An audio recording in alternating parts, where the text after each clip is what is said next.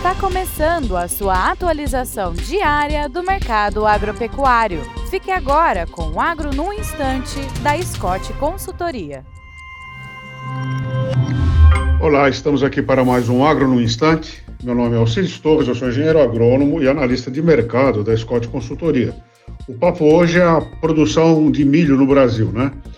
É, pegando aqui a, a, a cotação de referência em Campinas, São Paulo, até meados de agosto, o preço médio do grão já tinha caído aí 4,6% frente à média eh, vigente em julho desse ano.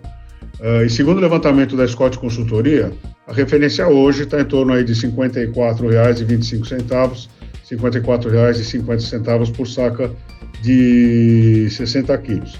Em 12 meses, a cotação caiu 35,8%.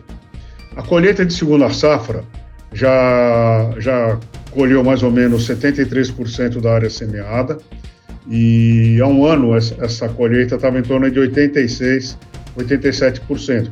Então a colheita está um pouquinho atrasada em relação ao ano passado. No Mato Grosso, maior produtor nacional de milho, a colheita já praticamente terminou, com 98,9% da área estimada colhida.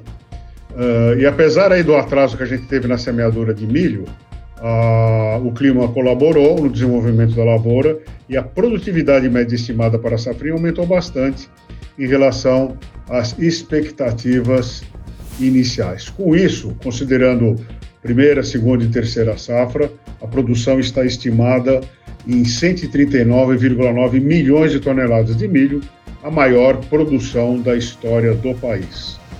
É isso aí, desejo a todos bons negócios, boa saúde e até breve.